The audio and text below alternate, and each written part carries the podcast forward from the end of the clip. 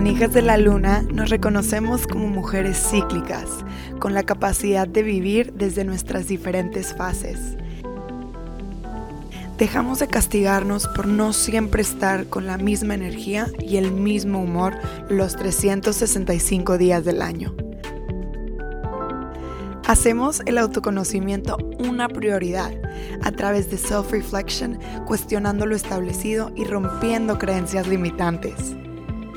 En este nuevo entendimiento buscamos conectar con nuestra energía femenina, lunar, yin, esta energía que nos permite actuar desde un espacio de receptividad y lleno de self-care y amor propio.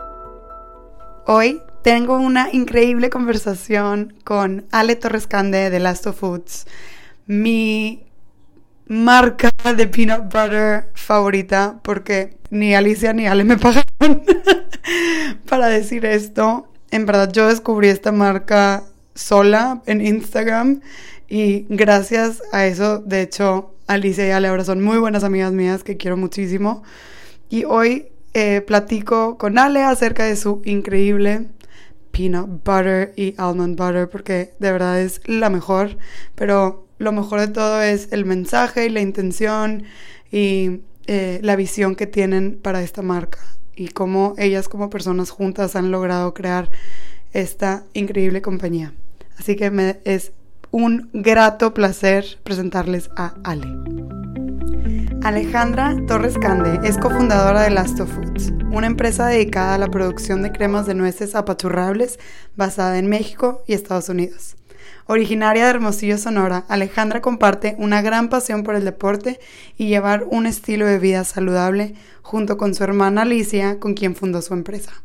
Actualmente dirige el departamento financiero y logístico, en el cual utiliza su creatividad para la resolución de problemas y eficientización de procesos.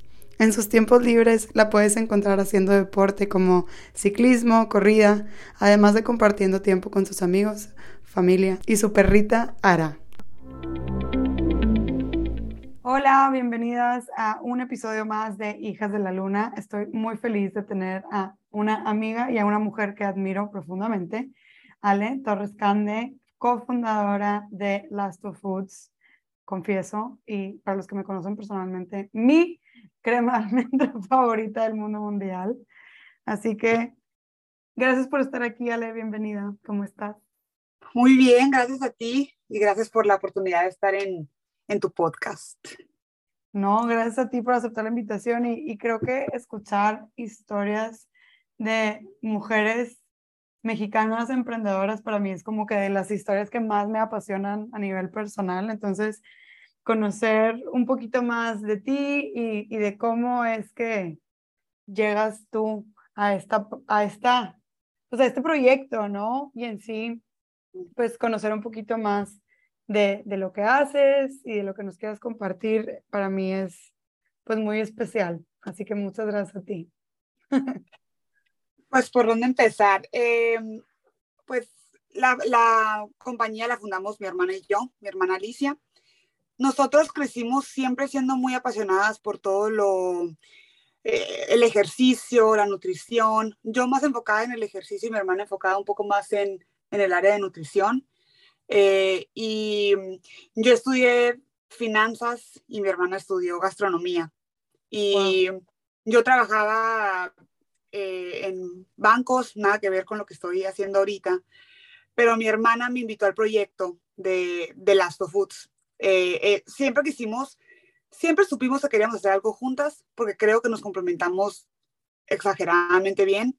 Yo soy en el área más de organización, em, logística, todo lo que tenga que ver más numérico, me gusta, me gusta mucho y la Alicia tiene ese lado creativo, de innovación y los, sabores nuevos, eh, todo lo que tenga que ver con eh, creatividad e innovación.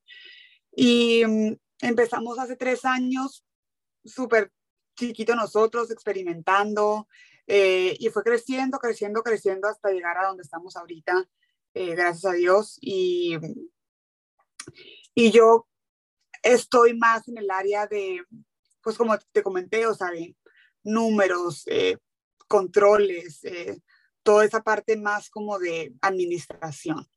Qué padre. Y como, pues como quiera, de, lo que dices que tú estabas trabajando en bancos, en finanzas, pues definitivamente era, es, haces algo que a lo mejor el tema no es una idea, como tú dices, o sea, te invitó tu hermana, es una idea que, que te gustó y como quiera estás haciendo algo que a ti te gusta, ¿no? Eso está chido.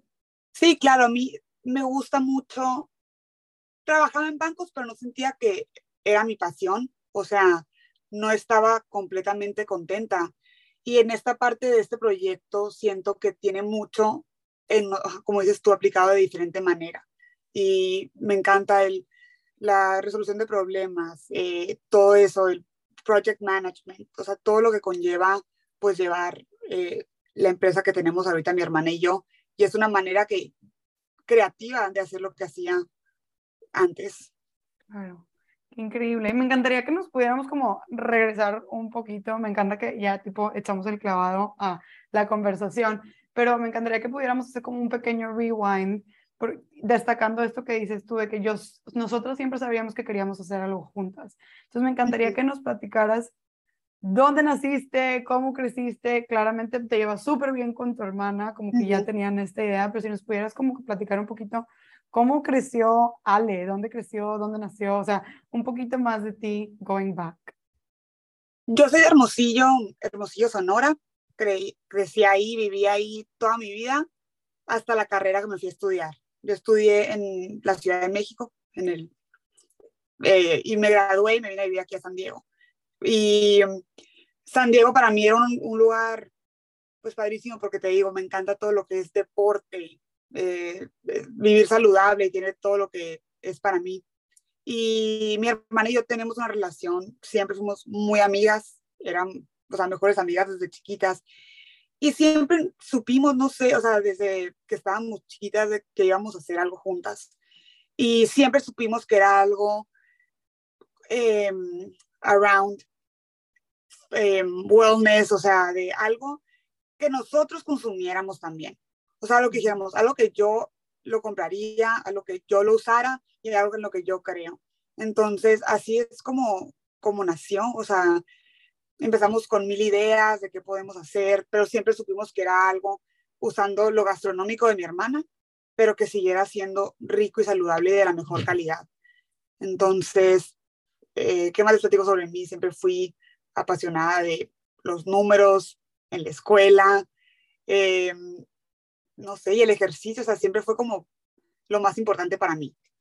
Claro. Justo el episodio antes a este, eh, tengo de invitada a, a tu tocaya, Ale Young, que es cofundadora de Momiji. Ellas también tienen una empresa como hermanas y es un tema que es como muy relevante. Siento que hay muchas familias que crecen y que a lo mejor también tienen esta ilusión de que quiero hacer algo con mi familia, quiero hacer algo con mi hermana, me llevo muy bien con ella y siempre surge como esta duda de, pero no sé si me atrevo a tener un negocio con mi mejor amiga, con mi hermana, con mi papá, ¿no? Sea, por, por lo difícil que en potencia pudiera ser. Digo, yo las conozco personalmente, ustedes amo su relación, me encanta cómo se llevan, he visto crecer su empresa y sé que son una, pues una pareja, por así decirlo, de business people que, que tanto como hermanas como emprendedoras han logrado sacar adelante eh, la carreta, todo lo que da. Y, y, me encantaría que, no sé, preguntarte primero si en algún momento hubo así como que, ok, sí lo vamos a hacer, o simplemente fue como parte de esta ilusión que ya existía y nunca hubo ninguna como duda o miedo.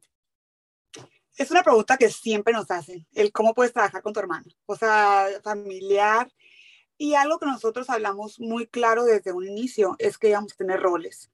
Entonces, ella se encarga de una cosa, o sea, claro que hay cosas en las que las dos, o sea, entramos porque es una empresa, o sea, chica, como creció, como todo, y eh, un punto que éramos ella y yo para todo y todo hacíamos. Pero siento que algo que siempre nos sirvió o que siempre intentamos hacer es como dejar los problemas de hermanas y te entras en la mentalidad de que eres socia eh, en el momento del trabajo. Entonces, yo creo que siento que depende de la relación de cada persona y la personalidad. Este, el decidir si puedes trabajar con un familiar o no. Pero algo clave que nos sirvió en nuestro caso fue el establecer roles. Es decir, ese es tu departamento, ese es mi departamento. Y claro que estamos abiertas a críticas constructivas dentro de, nuestros departamentos. Igual porque podemos tener blind spots que uno no ve. Pero sí el, el saber qué hace cada quien y no intentar hacer todas las dos es algo que a nosotros nos funcionó.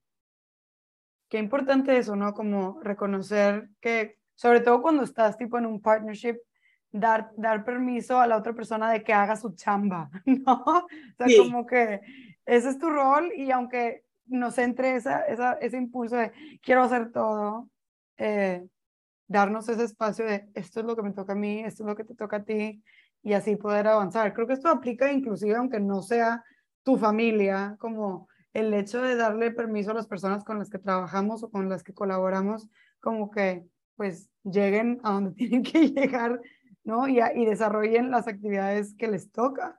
Creo que ahí nos podemos como atorar. Claro, y el, y el dividir también el, si te estás hablando como socia o como familiar, o sea, tener esa división de, por más que lo que te llegue a pasar a ti personal, dejas los problemas al entrar a la puerta de la oficina.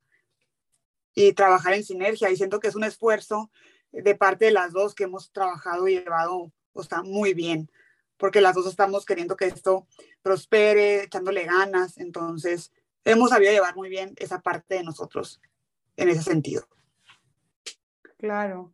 Y, y cuando empiezas como ya a, a arrancar y, y, la, y, o sea, cuando, no sé, como que me entró curiosidad, como, ¿cuándo, ¿cuándo fue el momento que sintieron como que, ok, esta idea sí va a despegar, sí va a arrancar? Nosotros intentamos de todo, te lo juro. Hicimos recetas de mil cosas y, y un día Alicia empezó, pues ella trabajó en restaurantes, entonces siempre ha sido muy de que el plato se vea bonito, de food styling, y siempre dijo como que con lemon butter lo veía como en gente que subía fotos que no se veía tan bonito, el drizzle. Y ella usaba mamilas apachurrables para todo en la cocina. ¿Sabes? todo qué raro. ¿eh? ¿Ella, ¿Ella usaba qué, perdón? O sea, botellas apachurrables para ah. las mamilas, para los restaurantes. Y yo como se le ocurrió, ¿por qué no hay una butter, almond butter que sea squeezable? Y, y ya empezó a hacer, pero ella para ella misma. Y, y ya le empezamos a usar en la casa y todo. Y, lo, y mi papá fue que nos dijo, ¿saben que Ese es su producto. O sea, es un muy buen producto, sabe muy rico porque, no me dejarás mentir, es su butter favorita. El sabor es muy rico. Y dijo, ya no, no le intenten a lo demás y descubrir el hilo negro. Este, esto es. Y así empezamos y dando a probar, haciendo como que ese estudio de, mercado a gente y nos dimos cuenta que a la gente le encantaba y a nosotros también y lo usamos diario se nos acababan súper rápido las botellas que dijimos, pues hay que empezarle y te digo, empezamos en chiquito y así fuimos como escalando eh, al transcurso de esos, en el transcurso de estos tres años. Increíble. Y, y en ese proceso, ¿qué reto en tu área, así como de los números, las finanzas o esta parte que te toca a ti como solucionar problemas e innovar, eh, cuál ha sido como algo que, que tú te acuerdes, que nos puedas compartir como que ¿Cómo lo viviste? ¿Cómo lo resolviste? ¿Cómo fue para ti? Lo más difícil para mí fue que creció muy rápido. O sea, en pandemia eh, de manejar cierto número de órdenes, se empezó a crecer, a crecer, a crecer. Y el poder llevar un buen control fue uno de los retos. Encontrar un sistema que me funcionara a mí, porque te digo, éramos muy, o sea, mi hermana y yo para todo, eh, donde pudieras ir llevando todo ese control, o sea, de de, venta, el eh, seguir el contacto con los clientes, el, todo eso porque éramos muy poco personal. Entonces, siento que el, el control fue lo que me pudo haber, eh, se, me se me hizo más difícil encontrar ese buen sistema de control por el crecimiento rápido que pasó, o sea, por lo, la rapidez del crecimiento. Claro. Y cuando, cuando enfrentas ese tipo de, de retos, que, ¿cuáles son como que las herramientas a las que recurres? O sea, obviamente, claro que tienes que hacer los números y encontrar el sistema, el software, lo que sea, pero más allá de esos tipo herramientas internas, como a todos nos pasa de que ¡ah! entramos en súper estrés, tipo, dices, o sea, ¿qué, ¿qué es lo que Ale tiene que hacer para entrar como que en modo zen, se le relaje el cerebro y entonces puedas entrar en ese espacio creativo, decir, ok, esta es la solución. Claro, o sea, me pasó, siempre me pasa, o sea, que te abrumas y como en ese momento para mí es, detecto que estoy abrumada y que bajo esa mentalidad no funciona tan bien, o sea, no funciona al 100. Entonces siempre hago como un step back, a ver, respira, este, y busca formas creativas de solucionarlo. Entonces, velo como, y la verdad, yo soy muy creyente de buscar ayuda. O sea, preguntarle a expertos, preguntarle a gente que sabe más que yo, porque estás dentro de lo mismo todo el tiempo que te ciclas. Y puedes tener eh, un, un, resolver un problema tan fácil, pero tú porque estás ciclada y lo has visto tantas veces, no es lo mismo que alguien te lo ve con una perspectiva más eh, fuera de, o sea, de, de, no muy adentro, ¿sí me entiendes? Y siento que el pedir ayuda y buscar a gente y admitir que hay gente que tiene más conocimiento que tú y no querer hacer todo tú y probar que nunca te equivocas y el, y el saber decir que pues no lo estoy haciendo bien ahorita, ¿cómo lo puedo hacer para solucionarlo? O no que no lo estés haciendo bien, pero lo pudieras hacer mejor. Y el buscar otras opiniones te dan otras perspectivas que tú no estás viendo. Entonces, para mí es, uno, calmarme, irme para atrás, verlo todo como de forma global y ver. Y también, ¿sabes qué? Es muy importante el ir resolviendo temas por temas, porque luego queremos resolver todo en un día.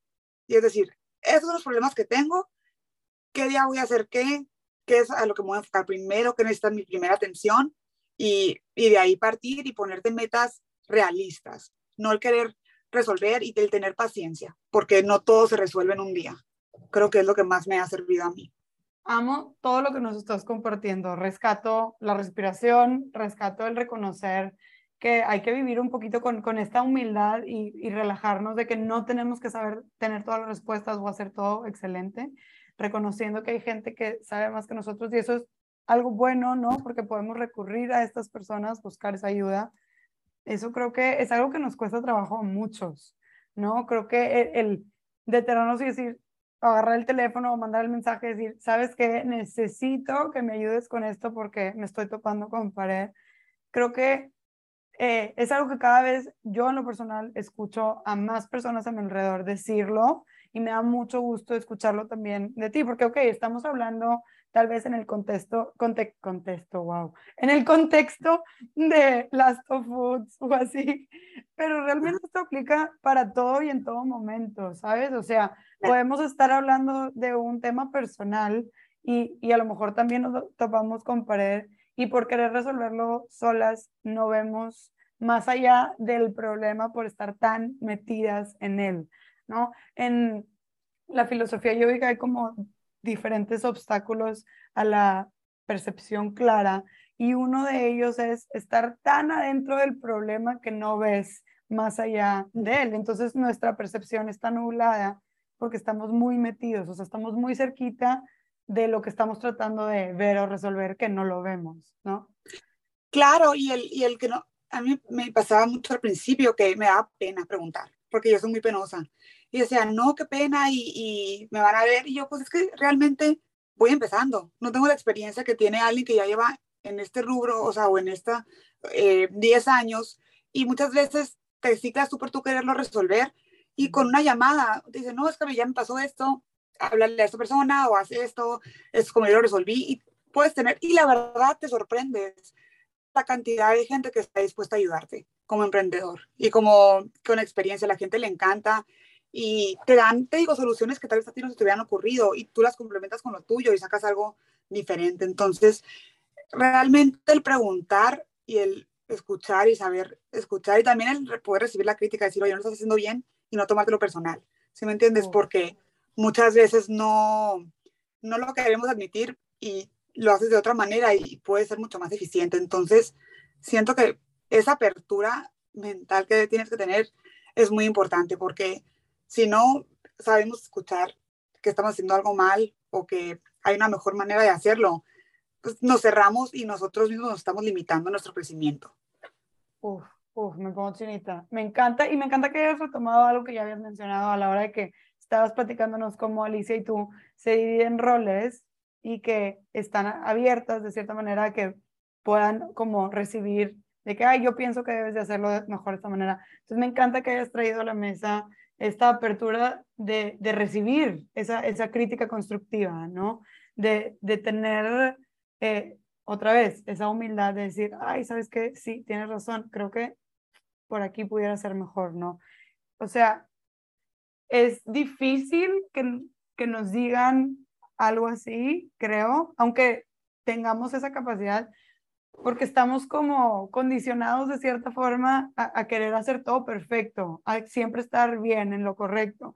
Y entonces nos tenemos que reeducar a aprender a recibir esas críticas que justo como dices tú, si las recibimos, es entonces cómo vamos a seguir creciendo. Si no nos permitimos recibirlas, ¿cómo vamos a saber para dónde darle? Si no lo vemos, ¿no? Como decía, blind spots. Y aunque estés, sabes, como vayas a terapia, trabajes en ti, o sea, todo, todo lo que hagas, de repente te sale esa parte defensiva, ¿sí me entiendes de qué dices? Claro. Pero no hay como detectarlo y decir, ¿sabes qué? otra vez, este step back, eh, necesitas un tiempo para respirar, irte, siento que tomarte esos breaks y esos tipos de escuchar también lo que tú necesitas para estar bien es muy importante, pero te digo, o sea, todo el mundo nos sigue saliendo esa parte que te dicen al principio tal vez no te gusta y es como, bueno, aprender a poder decir, ¿sabes qué? Sí, a ver, estoy dispuesta a escuchar otra versión, como dices tú. Sí, de hecho me encantaría si nos pudieras compartir como cuál es la forma que a, ti te, mejor te funciona eh, en estos procesos, sobre todo cuando trabajas con alguien tan cercano a ti, de, que a lo mejor que nos puede servir a muchos como la mejor manera en establecer este tipo de comunicación. ¿Hay alguna forma específica en que crees que se puede manejar? Yo creo que el, tener la apertura y entrar a la conversación sin querer probar tu punto, ¿sí me entiendes? Es decir, estoy abierta, cuando llego a tener la conversación, estoy abierta a escuchar otras opiniones y a poder cambiar de opinión yo también. ¿Sí me entiendes? Pero si de plano veo que yo estoy en ese modo defensivo que no quiero escuchar, sigo, no es el momento para hablar, voy, o sea, medito y ya que una vez que sepa que voy a ser la mejor versión de mí en esa, eh, en esa conversación, mm. eh, es cuando, cuando hablo. Y muchos mecanismos que uso para el ejercicio para mí es lo máximo, me, me encanta, ¿sabes? O sea, lo saco todo ahí y, y, pues la meditación, o sea, es algo que llevo practicando y que la verdad a mí me ha cambiado la vida. Me encanta el reconocer como dónde estás en ese, o sea, en qué, desde qué espacio estás entrando a la conversación, ¿no? O sea, estoy en este espacio de defensa, estoy aferrada a mi punto, esta conversación no va a llevar a ningún lado, necesito un tiempo para entrar desde otro lugar a esta conversación. Y creo que muchas veces lo que nos pasa es que a lo mejor sentimos eso y logramos observarlo poquito, pero de que ya estamos en la conversación y ya lo queremos resolver y nos quedamos como teniendo esta comunicación desde ese lugar y no llegamos a ningún lado y porque no nos damos e, ese permiso de decir, ¿sabes qué? Creo que no es el momento. O sea, sí tenemos que tener esta conversación, sí tenemos que hablar de este tema. Yo quiero saber y conocer tu punto, pero ahorita no estoy recibiendo la información. y es algo que hemos aprendido nosotros a decir, oye, a ver, ¿en qué momento se discuten las cosas? ¿Sí me entiendes? Y no es discusión, no es simplemente el se dialogan. información, o sea, intercambiar información y, tipos de soluciones. Y es algo que siento que es indispensable. Y más como familia, o sea, si haces negocio con tu familia, siento que te tienes que dar ese espacio para estar tú bien antes de entrar a una, a, pues a un debate o como le podamos llamar. No, me encantó el, intercambio de información, me fascina. Sí. creo, que, creo que de esa manera le podemos como quitar ese emotional charge. Exacto. ¿no? Sí, o sea, simplemente dar la opinión de cada quien. Claro, y, definitivamente requiere de, fortaleza, ¿no? De, estar como eh, en este centro que puede cada quien lograr encontrar dentro de uno mismo como para decir, ok, me digas lo que me digas como quiera, sé que voy a estar bien y aunque yo pueda mejorar en alguna área no quiere decir que soy la peor persona del mundo, del mundo y que estoy haciendo todo mal, ¿no? O sea, porque eso muchas veces es lo que nos dispara esa defensa y no queremos escuchar nada, porque ya nos están destruyendo el planeta de que estamos haciendo las cosas bien. Y algo que también es muy importante ahorita que dices tú cuando nos, o sea, cuando tú sientes el cómo tú dices las cosas y cómo tú das la crítica constructiva. Tienes que conocer, y pues esa amiga la conoces muy bien, es cómo, y, y tener comunicación, ¿sí me entiendes? Es decir, oye, no me gustó la manera en que tú me dijiste esto, porque puede que yo no lo esté viendo en forma mala y la otra persona la percibe de esa manera. Entonces, tener ese diálogo y esa comunicación y el poder decir, oye, sí, tienes razón en esto, pero no me gustó tal vez la manera en, lo que, en la que la dijiste. Entonces, siento que es también todo, cómo haces tú ese approach para dar esa crítica constructiva. Y el poder escuchar y que la otra persona también tenga la apertura a decirte a ti cuando sintió que tú tal vez no lo dijiste de la mejor manera. Totalmente, totalmente. Y, y también, insisto, como que requiere un poquito de esa fortaleza interna eh, y como tú decías hace rato cuando hablabas de pedir ayuda, o sea, nos cuesta tal vez un poquito de energía y de trabajo el abrir la boca, literal, como para decir, wow, no me gustó cómo me hablaste, o oye, ¿sabes qué? Necesito ayuda en esta área, ¿no? Como e, e, ese, ese fueguecito interno hay que trabajarlo como para poder tener esa capacidad de verbalizar eso que necesitamos verbalizar, ¿no? Y al final, en, todas, en todas las áreas de tu vida, la comunicación es clave. Totalmente. Igual en un negocio. Ah. Me encanta. Y te digo, me encanta que estamos hablando en el contexto de Last of pero en realidad esta conversación la amo porque aplica para absolutamente cualquiera, en cualquier momento, en cualquier tipo de intercambio que te mm. tengas que tener con otra persona, en cualquier contexto, ¿sabes? Y así como yo personalmente las admiro y estoy segura que quien sea que nos escuche va a ir a investigar un poquito más de ustedes y de su empresa porque son lo máximo. Pero así como para mí es súper importante crear estos espacios donde se le dé voz a mujeres como tú, que tienen un mensaje, una visión y están viviendo desde su espacio como su propósito, siguen creciendo en su propósito. Eh, me, me encantaría saber para Ale, ¿quién es un expander? ¿A quién admiras? ¿A quién te gusta tu su contenido? Eh, en cualquier área de tu vida, no tiene que ser ni laboral ni de ese tipo, o sea, gente que tú admires. No que, te, tengo... que, te genere esa, esa, y puede ser alguien que tú conoces, o sea, puede ser tipo algún familiar, no tiene que ser. Yo más, o sea, no soy de seguir a una persona y nunca he sido, la verdad, no me dejarán mentir, de, de así, de tener fans de nadie, ¿no?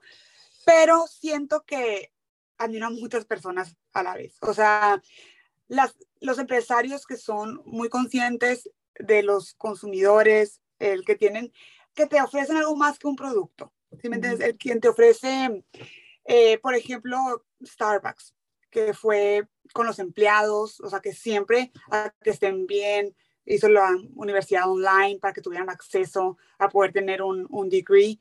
Esos que dan su extra por dar solo y que hacen cosas con lo que hacen. Y es algo que yo siempre hablé con Alicia de Lasto, que decía, quiero dar más que solo el producto, ¿sí me entiendes? Quiero que Lasto pueda en un futuro ayudar a mujeres, o sea, que quieran emprender, o sea, algo que, que, la marca y una comunidad donde la gente pueda, eh, ¿sabes? Cómo puedes usar nuestros productos, cómo te puede ayudar, que no sea algo más así. Y es algo que yo, es algo que yo admiro mucho, te digo, o sea, yo, un ejemplo sí puede ser el de Starbucks, que, que veo cómo lo llevó más allá de, de ¿sabes? O sea, pues mis, ganancias son para mí, ¿sabes? Como pudiendo haber tenido esa, esa mentalidad, el hecho de que haya dicho, mis empleados les quiero pagar bien, que estén contentos, es algo que para mí admiro mucho. O sea, el, esas personas que, que usan su o fama o negocio o lo que sea para, para aportar algo.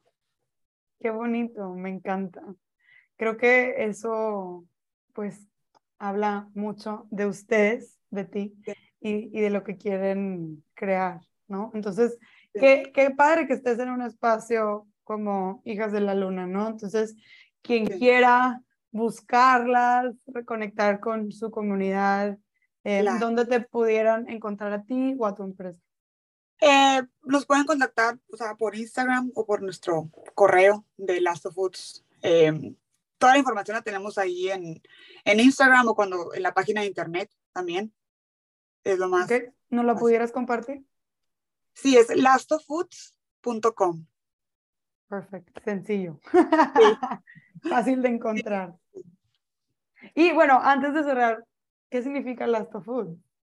Last of Food significa, eh, llegó de, porque mi hermana y yo siempre estábamos juntas, y para todo, para todo era, ahí vienen las torres, y las torres para acá, y las torres, porque decían que tipo, no, había, no estaba una sin la otra.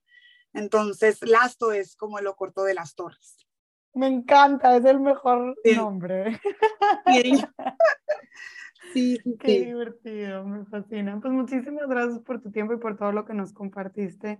Ha sido un placer tenerte en este podcast, mi Ale. Te mando un abrazo enorme. Gracias a ti. Muchísimas gracias. Bye.